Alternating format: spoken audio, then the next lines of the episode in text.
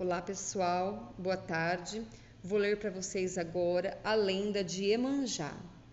O nome Emanjá significa mãe dos filhos peixe, filha de Olocum, Emanjá foi casada com Ododuá, com quem teve dez filhos orixás.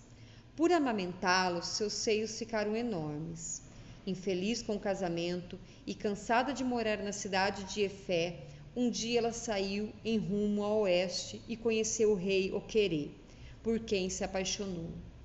Envergonhada de seus seios, Iemanjá pediu ao novo esposo que nunca ridicularizasse por isso. Ele concordou.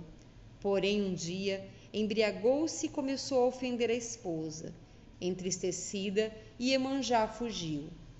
Desde menina, ela carregava um pote com uma poção que o pai lhe dera para casos de perigo. Durante a fuga, Iemanjá caiu quebrando o pote e a poção a transformou num rio cujo leito seguia em direção ao mar. O querer, que não queria perder a esposa, transformou-se numa montanha para barrar o curso das águas.